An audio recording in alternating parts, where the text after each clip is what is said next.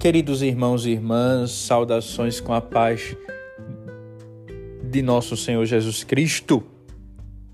Queridos irmãos e irmãs, estamos hoje, é, nesta terça-feira, dia 14 de março, terça-feira da terceira semana da quaresma.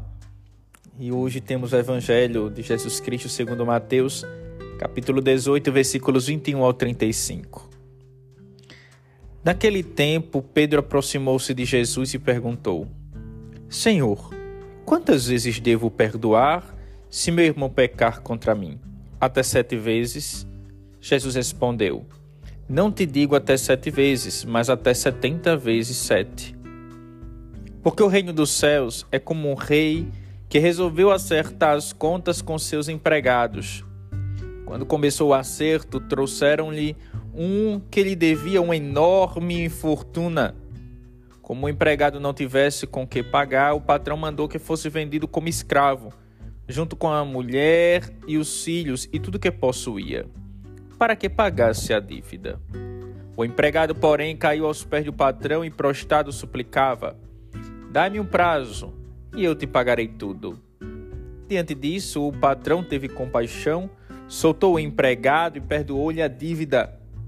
Ao sair dali, aquele empregado encontrou um dos seus companheiros que lhe devia apenas cem moedas. Ele o agarrou e começou a sufocá-lo, dizendo: Paga o que me deves. O companheiro, caindo aos seus pés, suplicava: Dá-me um prazo e eu te pagarei. Mas o empregado não quis saber disso, saiu e mandou jogá-lo na prisão, até que pagasse o que devia. Vendo o que havia acontecido, os outros empregados ficaram muito tristes, procuraram o patrão e lhe contaram tudo. Então o patrão mandou chamá-lo e lhe disse: Empregado perverso, eu te perdoei toda a tua dívida, porque tu me suplicaste. Não devias tu também ter compaixão do teu companheiro, como eu tive compaixão de ti? O patrão indignou-se e mandou entregar aquele empregado aos torturadores até que pagasse toda a sua dívida.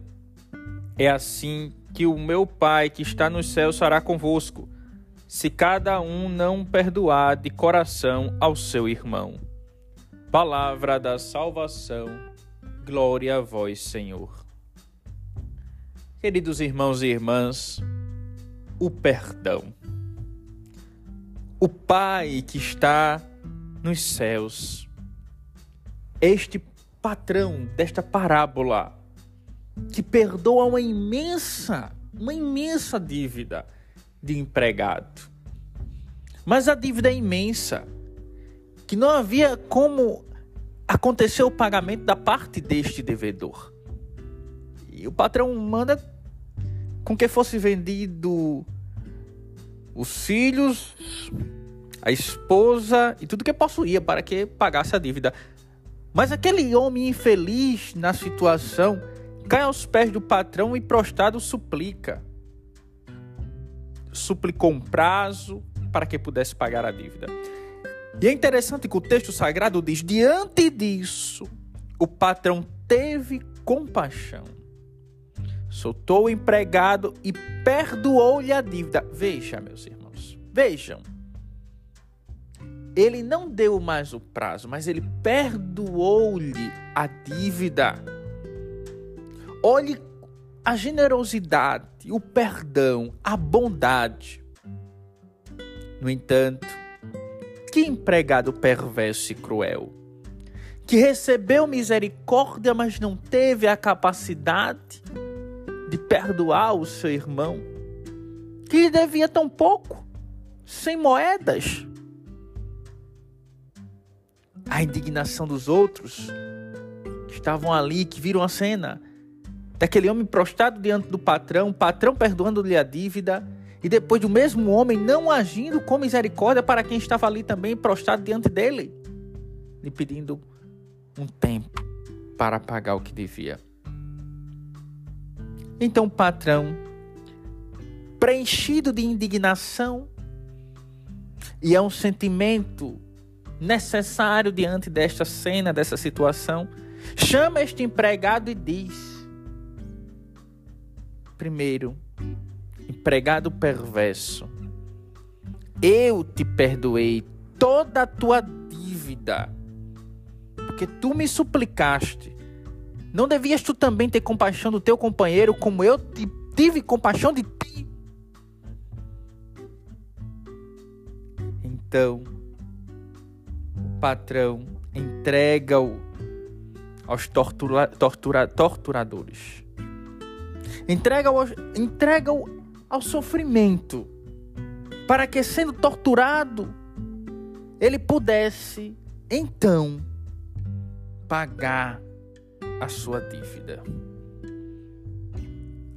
O texto é bem claro: o patrão indignou-se e mandou entregar aquele empregado aos torturadores até que pagasse toda a sua dívida. E o final do Evangelho é o que precisamos compreender neste dia. É assim que o meu Pai que está nos céus fará convosco, se cada um não perdoar de coração ao seu irmão. Meus irmãos, não tem como recebermos a misericórdia, essa misericórdia imensa, infinita de Deus, do Pai que está nos céus e não perdoar quem nos ofende. A palavra é muito clara que este Pai, que é bondoso, que, paga, que faz com que sejamos libertados das dívidas do pecado, também quer de nós um coração misericordioso que possa perdoar. E é interessante que a palavra diz: se cada um não perdoar de coração, é necessário perdoar de coração. Não viver de hipocrisia, aquela hipocrisia, né? Perdoei, mas na verdade não perdoou. Fica ali corroendo e às vezes ainda fazendo mal ao outro como uma maneira de se vingar. A vingança do amor é o perdão. É o perdão. É a certeza de que o justo juiz, o Pai, fará a justiça necessária. Por isso, meus irmãos e irmãs, neste tempo quaresmal, tempo de refletir o perdão, a bondade, a caridade, a penitência, tempo de buscar a reconciliação com o Pai. Não esqueçamos desta verdade, deste evangelho, deste patrão bondoso, mas que é justo.